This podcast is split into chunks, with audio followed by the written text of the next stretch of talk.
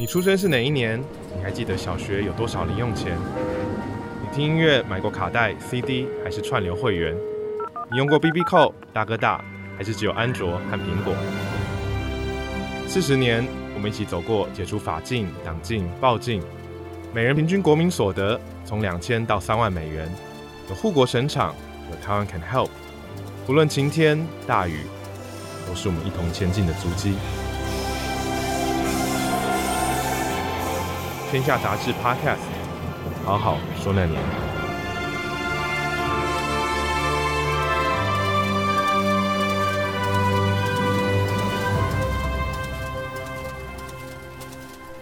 听众朋友，大家好，欢迎收听《听天下 Podcast》，好好说那年。我是主持人，故事网站的创办人涂丰恩。还记得之前在第二集节目当中，宏基集团创办人施正荣先生有谈到，他当时进入新竹科学园区的时候，还是一片黄沙滚滚的景象。不过，经过几年之后，新竹科学园区已经开始茁壮。一九八六年，台湾的高科技半导体产业蓄势待发，有越来越多的高科技人才回到台湾，集结在这里。之后，在电脑不断进步的过程中，从个人电脑到行动通讯、人工智慧、物联网，台湾的科技大厂都能在技术上持续提升，因而站稳了全球科技产业的重要地位。到今天，台湾的半导体产业产值排名全球第三，其中晶圆代工以及 IC 封测产值世界第一，IC 设计产值世界第二。预计到了二零二五年，在智慧物联网及 AI 人工智慧的创新应用带动下，台湾的半导体产值可以达到新台币四兆元，这都要归功于当时建立的基础。这一集的节目，我们要回到一九八六年。在我们现场跟我们一起聊聊一九八六年的是旺宏电子总经理卢志远博士，他要跟我们一起分享台湾半导体产业的成长轨迹。欢迎卢博士，大家好。诶，卢博士，我们每一次在这个节目的一开始都会呃问问来宾他那一年是几岁？那这一年我们要谈的是一九八六年，所以一九八六年的时候您几岁啊？我三十六岁。啊，那时候你在做些什么事情？我在做什么？我在做教授，我也在做研究员。一九八六年，您是当时呃在七几年的时候拿到博士回台湾教书是吗？是的，我是一九七七年在美国拿到博士，然后当下就回来了，所以我就到交通大学担任电子研究所的副教授啊。所以教书前前后后大概教了几年呢？啊？我从七七年就教到八三年，八三年，像八三年我又出国，就到了美国，呃，先到 North Carolina State。当教授，然后就到 AT&T Bell Laboratories，啊，一直做到一九八九年，又第二次回国。所以就是啊、呃，刚刚讲很有名的贝尔实验室啊，大家都听过。那您在那边是担任什么样的职务，或是工作内容是怎么样？我在那边担任的这个职务就是研究员。OK，那一般这个贝尔实验室啊，其实它的这个研究气氛也蛮像学校的，嗯啊，像我们中央研究院一样啊。但是呢，他做的东西呢，有部分呢都要落实到 AT&T 的生产线上去。那我做的这个研究员的工作呢，就是把 technology 呢能够把它成熟化 commercialize，然后呢 implement 到工厂里面。所以我就是实验室跟工厂的交流者。那为什么找这个 job 呢？跟我这第二次出国是有关系的。为什么第二次又出国了？嗯，就是因为在国内看到，如果要把技术呢。把它做一个研究啊，其实是 individual 都可以做的，个人都可以做的东西。在台湾做，在国外做，就是环境虽然设备有所不同，不过基本上态度跟做法都是一样。可是要把这个技术呢，从一个高科技的研究变成一个产业，这个是我看台湾是没有经验，但是说我的那个观察就是这个样。那所以呢，我就想到国外去。经历这一段啊，一直从一九八三到一九八九，嗯，前前后后六年的时间，又是六年，OK，又是六年。那这六年呢，在这个方面得到了相当的心得，所以那个时候刚好有一个机会，张忠谋先生也 recruit 我回来，带领这个国家正要做的最大的这个半导体计划，叫做次微米计划。嗯，所以我就回来变成这个计划的计划主持人，嗯，在工研院。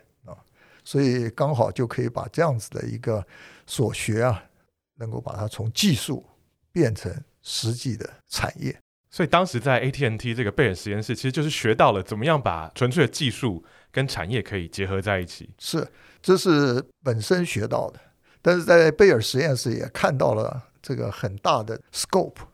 所以从非常基本的研究，甚至研究这个宇宙的缘起，一直到非常实际的人工智慧的研究，所以世面也见广了。啊、嗯，但是呢，要做的事情也是在国内在当时比较少机会能够接触到的。因为 AT&T 也是一个很大的公司嘛，所以你有机会去接触到不同的领域。是 AT&T 在那个时候可能是最大的公司啊，嗯、美国最大的公司，所有的电信啊。全部都有他这一家公司负责，所以他是 totally monopoly。嗯啊，这个也是有一段故事了。为什么它可以 monopoly？美国的这个电信这个高科技工业为什么这么成功？也是因为它有 monopoly。但是 monopoly 久了也有它的弊端，所以到雷根时代了，所以就把它从一个公司打成八个公司。到那时候才打破他原本这样一个独占市场的地位。独占是啊，是。那你的回忆当中，这个一九八零年代你在台湾生活过这样一段时间，然后到了美国去啊、呃，有什么最大的差异吗？台湾跟美国之间？对，当然呢，在那个时代也没有网络嘛，也没有什么东西嘛，光是资讯的这个交流就落后很多。嗯，哦，光是这些 journal 要运到台湾来，就两个月、三个月以后了。嗯，啊，那台湾的那个时候经济也没有这么好。哦，学校里面能够有这些呃期刊啊，这些杂志啊，这些新的这些资讯，都要等很久，甚至没有啊。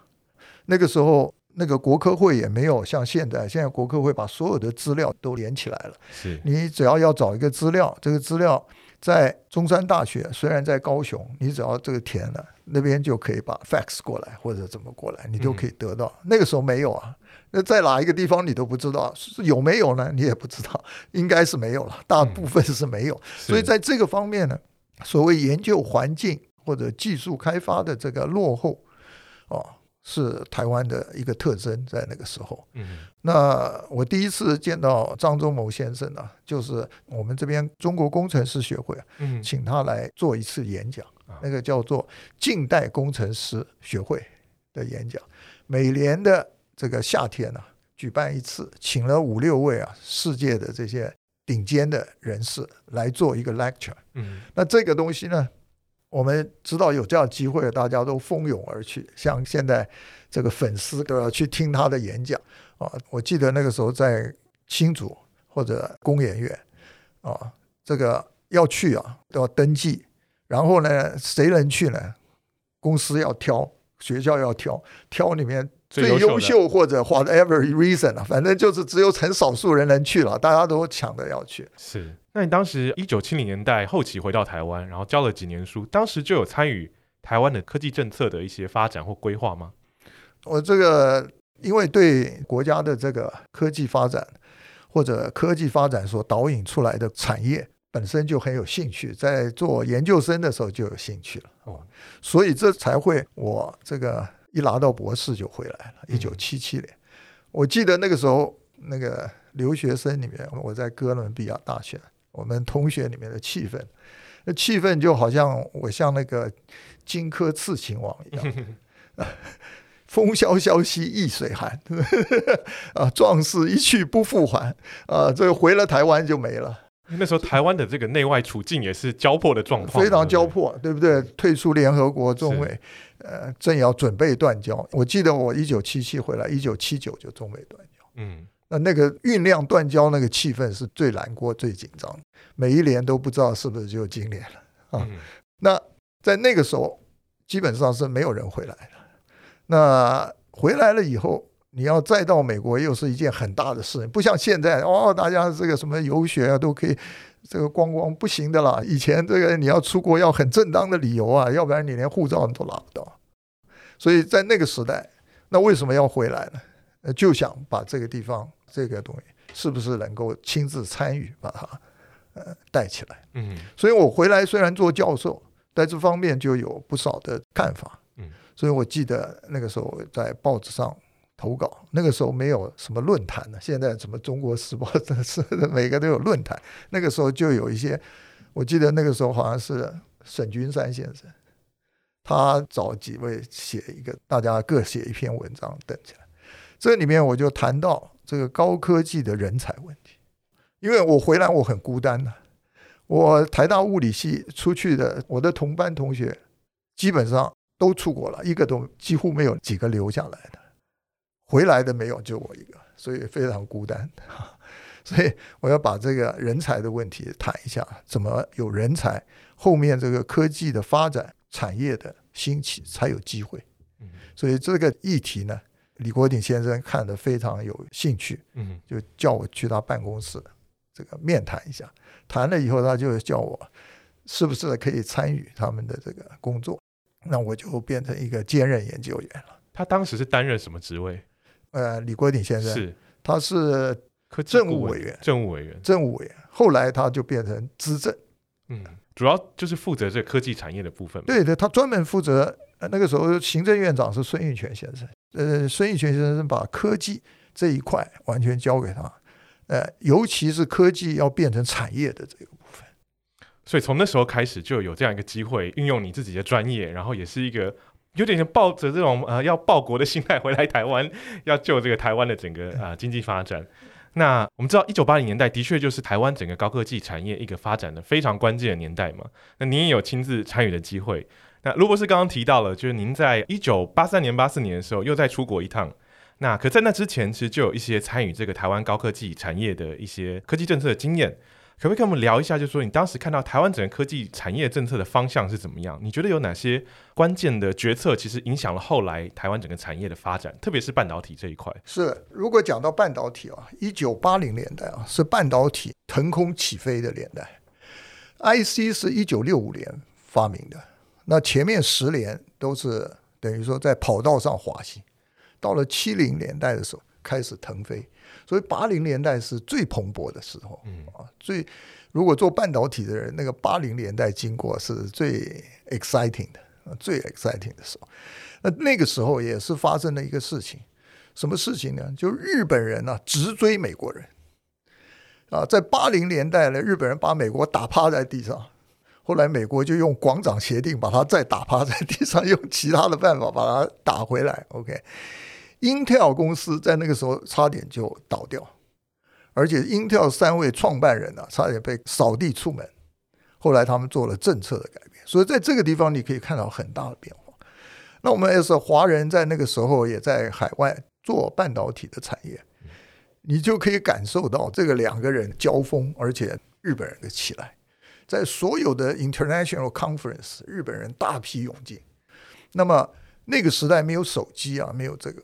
日本人都带着那个照相机，Canon 的照相机，全部一排摆到后面，好像现在粉丝来的一排这个架子，一张这个投影片出来啊，就啪几百个这么按下去的照片。所以日本人在那个时候是急速的学习美国，他还是落后美国，可是他做出来的产品把美国打趴在地上，他技术还是落后美国很多，所以他要在这个 International Conference 这样学习。可是他把这个吸收回去呢，就把这个产业这样带起来。所以我们看在眼里也说，那台湾为何不可呢？日本人可以这样子，我们也可以这样子。虽然我们起步的慢，因为美国人在一九六几年就起步了。嗯哼，那个时候我们就想，我们也来开始追啊。所以在这个过程中，就是一个非常 exciting 的变化，也看到整个半导体都跟国际的政治跟战略是相关的，所以。能够参与这样子的工作，会觉得自己好像在写历史一样，是非常的兴奋。所以当时的台湾的政府就已经意识到这个事情，觉得说我们要急起直追了。是这个大家都看过小星星豆浆店的故事啊。孙运泉先生在台湾的六零年代到七零年代经济开始起飞的后期，那么再突破往前，那要做什么？那孙运泉先生的好朋友。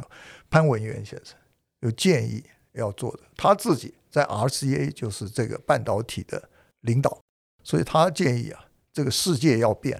刚刚我讲这是七零年代，这还在跑道上开始起飞的时候，八零年代已经冲上去了，所以他建议孙运筌先生要做半导体，嗯啊，但是我记得那个时候很多人反对，尤其吴大猷这一派全部极力反对，说浪费钱。这世界上哪有人可以跟美国人去对着干的做半导体呢？啊，所以孙运璇先生是 under 很大的压力。嗯，资源有限嘛，你要把这个资源拨到这边，这个总有这个分配的问题啊。所以你们如果仔细看孙运璇先生在七零年代、八零年代，后来他的回忆录，都谈到他是把他的乌纱帽整个的前途都赌在这个半导体上。嗯。所以当时要发展这个半导体产业，其实国内是有很多不同的声音，甚至是反对的意见。是，就是认为啊、呃，你做一个也不会成功的事情，嗯，是不是浪费啊？但是从另外一个角度讲，这个产业绝对不会浪费，因为这产业已经飞起来了。嗯，其实这个已经起来了，美国人先起来了，日本一下就冒出十家，叫做五大手跟五小手，就是五个大公司了，跟五个小公司。嗯五个大公司就什么东芝啦、Hitachi 啦、NEC 啦、Mitsubishi 啦、富基础，这就叫五大手。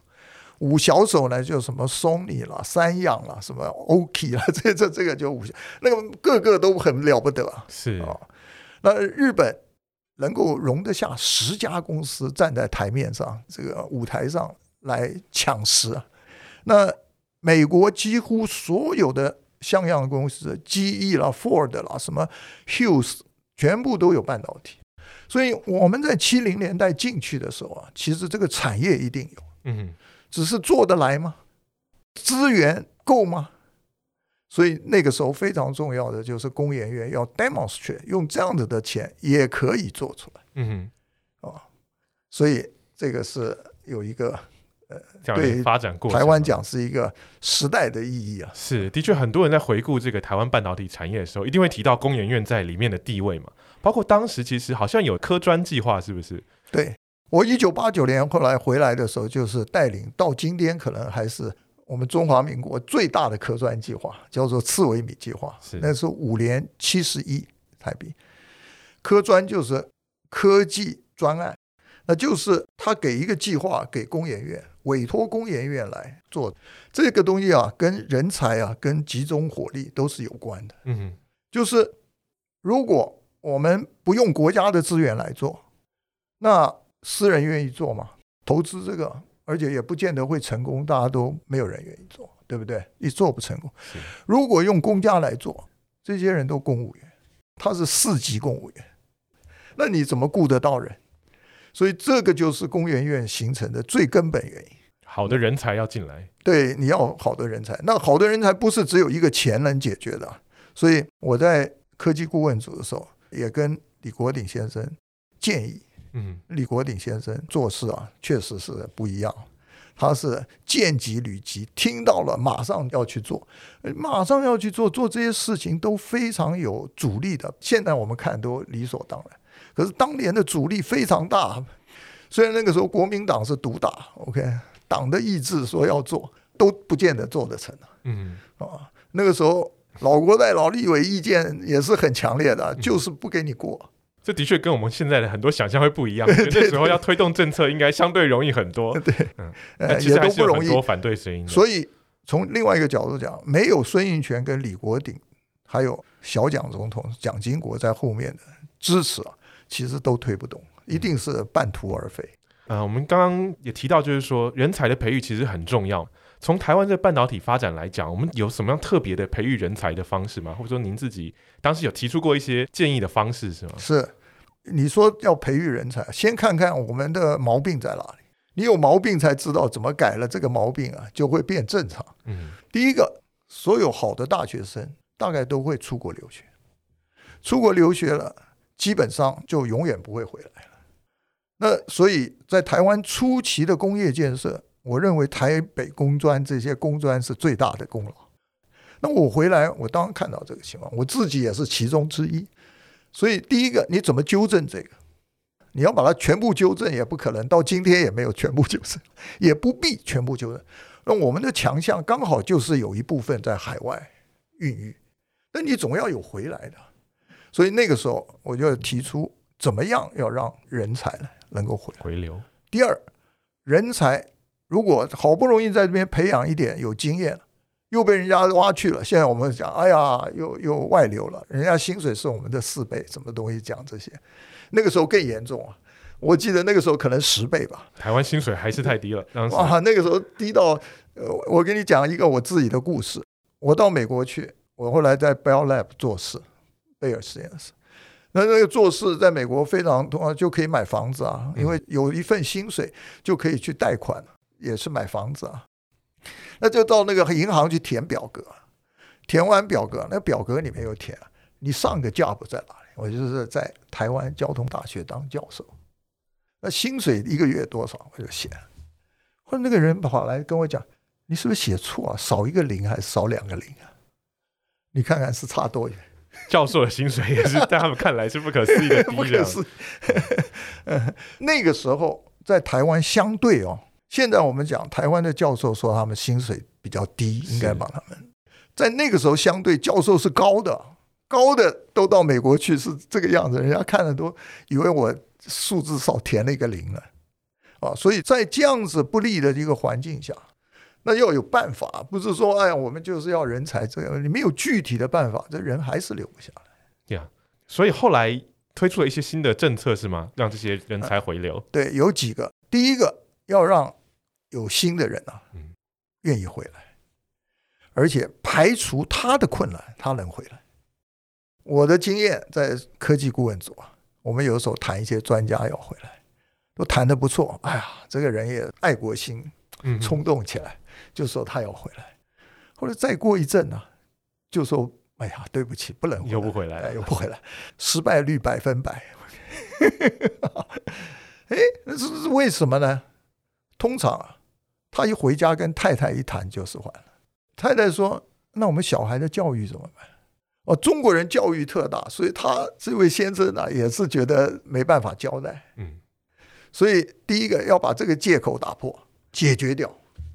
当然解决有很多了。我记得那个时候在科技顾问组，有人说给他津贴啊，让他去练美国学校啊。嗯嗯，到天母去练啊。哎，天母那个学费啊，比他薪水可能还高两倍嘞。就算给你，里面摆得平吗？哦，所以我就说，国家自己办一个双语学校，收学费跟那个建中主女一样的，就是那个钱。嗯，但是呢。提供双语的教育，光是这个，我记得在立法院就被骂到眉头。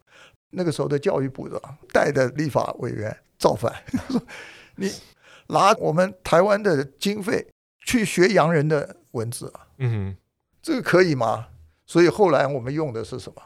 双语实验学校。我做个实验总可以吧？不是真的要这样。这个你看到那个时候啊。连小蒋要推这个都得在这个上面用一些技巧，那这是第一个，就是说想吸引在外面已经 establish 一点的人回来，嗯啊。第二个呢，就是人不要再出去了，是啊，这个有一部分留下来，也不要讲全部了啊。那个时候呢，也有各种 proposal，一种 proposal 就不准留学了嘛，哦。那你说都不准出来，我讲的是说你不准人家出国，就没有人回来了。你把上面一个也回了，回来就好像锁住了，对不对？哦，所以李国鼎先生这个都 catch 很快，应该是他根本就有这个 sense 了。那我提的一个就是这样做国防役。那个时候因为中美断交嘛，最 urgent 最 urgent，讲老实话还不是半导体产业。那个时候最 urgent 的时候，我们的军火都完了。我们要做 IDF 战机，我们要做自己的战车，要做自己的什么东西都要自己做，因为一时美国人说都不卖了，这个是最紧张的，所以讲这个没有人反对，所以我就说来做国防业。那我的这个 incentive 就是说，如果我们请他去工研院或者中山研究院去做这个工作，他拿的薪水，那个时候当兵要当两年，拿的这两年的薪水是。工程师的薪水不是大头兵的薪水，大头兵一个月是五百块还是三百块 这一类的，那个如果到工业院去做事，可能是一万块，五十几倍的，那至少要给他的。但是呢，相对的，你这一服就要服六年，人家是服两年，你要服六年。那大家说谁会去要这个东西？我说啊，毕业一年十万留一千，你以前是一千都没有，对不对？留一千。后来我这个方法一下去，真的 more than 一千还要考嘞，国防役还要考。那我说为什么六年呢？六年非常重要啊。他六年了，他可能已经做个小经理了。第二，他结婚了，不然容易再走了，被人家挖。嗯，他这些都 establish，后面你就不必锁他，就放开，他也不会走。啊，后来非常成功。我们科学园区到八零年代末期、九零年代都是国防役。工研院的都靠国防役上去了。是我记得节目一开始也讲到，就是说前几集访问这个施正荣先生的时候，他提到他当时一开始去竹科的时候，那边还是黄沙滚滚。不知道卢博士，你对竹科早期的印象是什么样子？是施正荣先生啊讲到的，真他去的那个时候黄沙滚滚的。Even 到了什么时候？到了一九九零年代。那个时候，对那个地方还是那个样子，很多都是一片荒土。我记得我那个时候，刺苇米计划实验室也 build 在科学园区里面。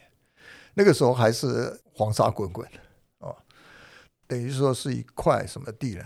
呃，处女地啊，政府征收来的。那在那个时代呢，大家并没有那么看好这个地。在那个时代呢，新竹是一个很好玩的地方。他晚上七点半以后啊，你不吃饭你就糟糕了，因为所有店都关掉了。八点钟就整个城就睡觉了。新竹就是学校、研究机构，加上很多军事单位啊，那都是公教人员，所以很早就很安静了。相对的是什么？其实那个时候繁华是桃园，所有的这些加工厂啊，这些传统企业都在桃园。所以桃园是非常热闹的，跟新竹完全不一样。那那个时候选定新竹来做科学园区，我觉得非常棒的一个思考，就是这个地方有他所需要的人才，而不是这个地方繁荣、交通方便。因为那个时候刚开始啊，还没有高速公路。我记得我从新竹回台北啊，坐那个金龙号还是什么号？要坐两个半钟头，屁股都坐痛了，很硬的。刚刚走普通公路，就是现在叫做一号公路。呃所以新竹是蛮远的，但是因为这两个学校在，研究机构也在那边，这个氛围是对的。那去那边的人，也就是变成很专心的做事。因为这样子，所以吸引了很多认真的人才在那边啊，做研发嘛，对不对？主要是研发为主。是，是这个啊，你如果相比啊，中国大陆的。啊，他们也做半导体啊，这个其实他们九零年代、两千年的时候就蛮热衷要做半导体，也在来请教我为什么你们这么成功啊，他们没有那么成功。其实中国做半导体比台湾还查 C A 计划还早，而且他也接触外国，也是引进技术。事实告诉我，他没有特别成功。嗯，那然后他也没有科学园区。后来他看到我们有科学园区，他也来科学园区。每一省都有科学园区，每一个城都有科学园区，甚至每一省都有工研院。可是呢，好像效果都不彰，even 到今天，所以就来问我说：“为什么不彰呢？”那差别在哪里？差别在？台湾成功的因素是什么？对对对，你这个科学园是什么魔力啊？以我们这个科学园区，你们去看看，随便到大陆比他一个科学园区，那那个都都小得多。好，那我就跟他讲啊，有几个。第一个，even 在那个年代，在八零年代，台湾啊都是被人家忽视的边缘。所以，当我们去要求计划的时候，跟国外合作，譬如 RCA 计划，去要求了潘文渊先生，这个你如果看呢，我不记得是多少了，但是发了二三十封的邀请信，希望人家来跟我们合。最后还 RCA 就是潘文渊先生的那家公司，他自己也因为这个原因，他提前退休，要不然好像有图利他人这些。嗯、等张忠谋先生创立台积电的时候。也没什么人来啊，最后就来一个飞利浦啊，所以讲老实话，国际上对台湾没有什么期望。可是你看看，at the same time，如果现在看历史，应该也是有的。中国去找这些人，第一流的都去了，AT&T 也去了，嗯，NEC 也去了，他们跟中国交换，譬如某家公司给技术，他说：“那你华北所有的交换机都用我的 infrastructure。”所以他们拿到怎么样？对方最好最先进的技术。可是这些人啊，根本就没有好好给他们，他们都留了一手，其实很多手了。台湾呢，来的人呢是自己不想做的。我跟你讲，来两个都不想做。RCA 他其实技术他不要了，他脱离半导体，所以他把最后剩余价值给你。飞利浦也是一样，这两个都是把要的人都报警啊，嗯，这不要的人才给你啊。但我们拿到虽然是人家不要的，但是我们也站在这个肩膀上，而这个人因为他不要，所以他肯教你是为什么？因为他不跟你竞争的嘛。所以这个关键是非常重要的，所以我们叫做因祸得福。嗯，大家不看好台湾，结果反而造就了这样一片。对对对，他给你一个他认为是烂东西，那你说这怎么弄啊？教教嘛，讲清楚一点嘛，他都教你了。哎，教你了，你还是学到东西啊，然后你才可以 develop。你拿的东西太好，然后又没有教你，你还认为你很厉害。这个我到对岸去就经历啊。我说你们怎么做？后来我一问，他们都不知道这是怎么弄出来的。但是他也做了有，可是这一代有，下一代就没有啊。这就跟那个汽车，如果给你进厂的嘛，就是 assembly 的话，你有啊，车子一看起来也很漂亮啊，嗯、对不对？关键的技术没有透露，没有学到，也不会很 desire 的去学。嗯，这是一。第二个，科学园区为什么它不成功？你知道，我们科学园区有一个非常大的，在设计的当初啊，孙运全、李国鼎这些人从高雄加工出口区一路的经验，这些东西才是今天台湾在科学园区跟世界独树一帜的特性。这的确是很有趣，就是啊、呃，像卢博士刚刚跟我们分享的，如果真的回头看历史，你会觉得台湾在这个半导体产业其实可能是没有办法成功的，因为挑战非常多，内部也很多人不看好，甚至是反对。我记得我还看过一篇呃描述说，当时台积电在竹科里面分到其实是一个很不好的区域，因为当时大家并不觉得这是会成功的一个企业，就没想到今天大家称呼它是台湾这个护国神厂，嗯，所以很多这个意外的发展。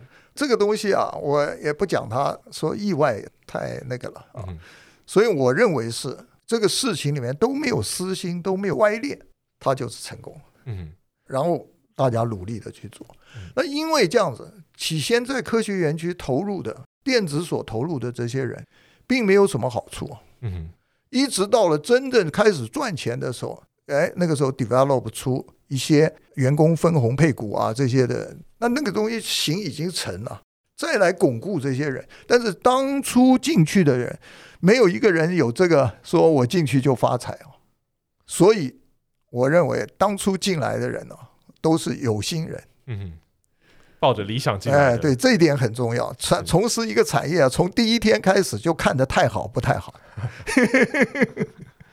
对，这也是我刚刚其实蛮想请教卢博士的，就是说您自己回顾这四十年台湾科技产业半导体的发展，你觉得还有哪些是值得今天的台湾借鉴的地方？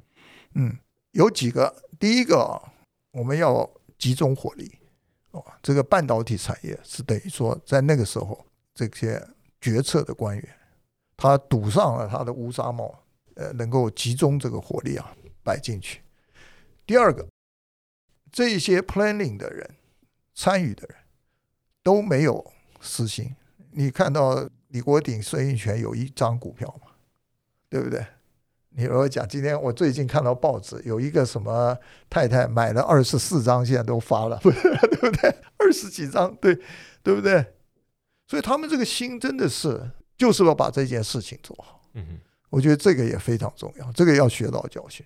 常常我们想有一个产业让大家都来参与啊。虽然是听起来很好，但是有些就不应该去碰的，就不应该去碰。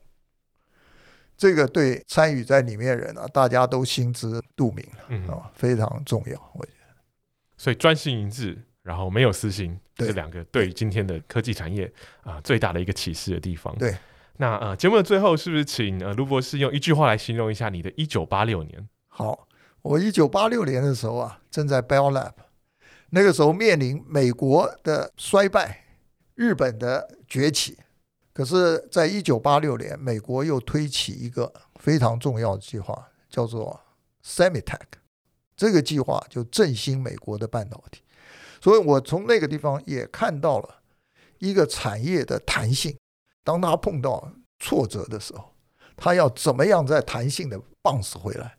所以这个计划又让美国站上半导体的高峰。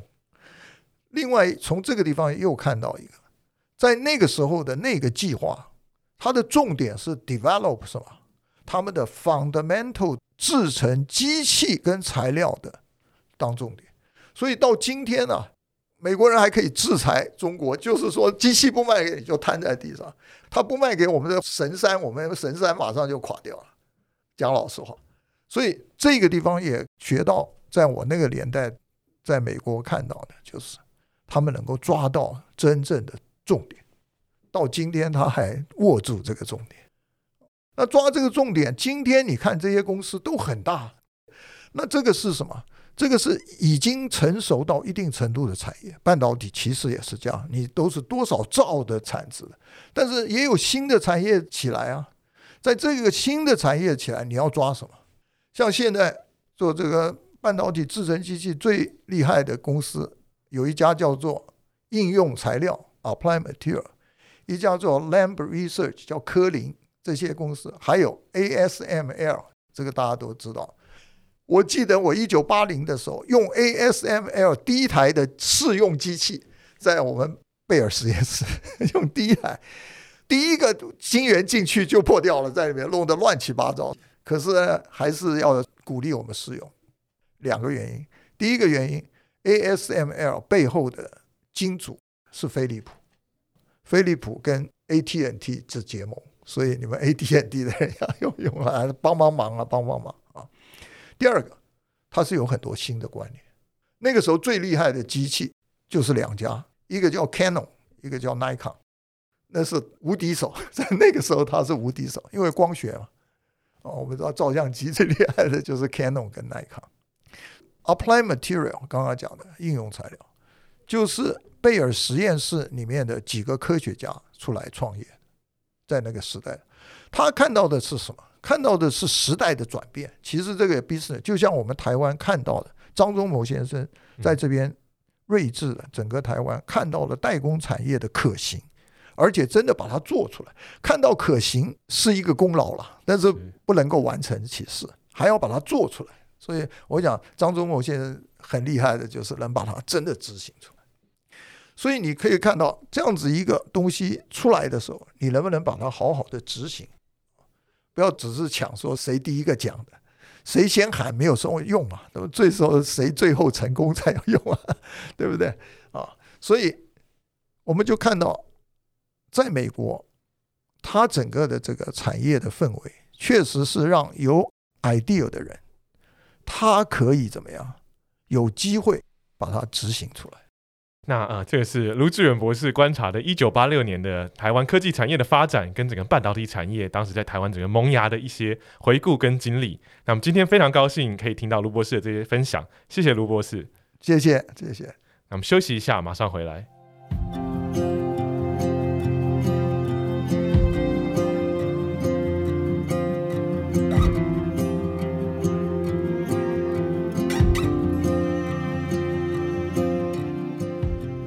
欢迎回到好好说那年，接下来是听众朋友跟我们分享的1986年。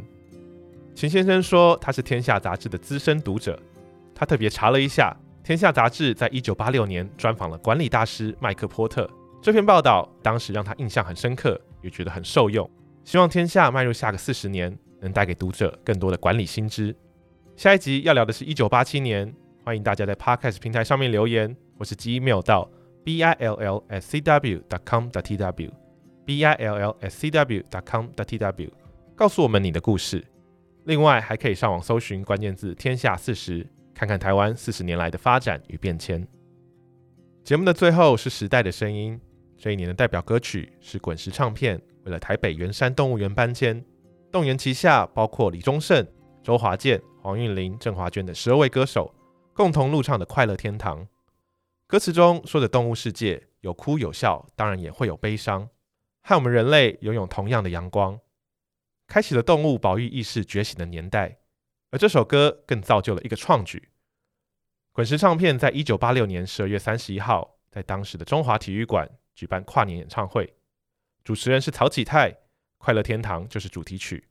宣传文案中写着：“让我们一起分享今年最后四小时和明年的第一秒，是台湾史上第一场跨年演唱会。”听众朋友可以点击资讯栏中的连结，就可以在 KKBOX 好好说那年播放清单中听到每个年度的代表歌曲。下周请继续收听由天下杂志和 IC 之音共同制播的《好好说那年》。我们要聊的是一九八七年，是台湾迈向新时代最关键的一年。我是涂峰恩，我们下回再见。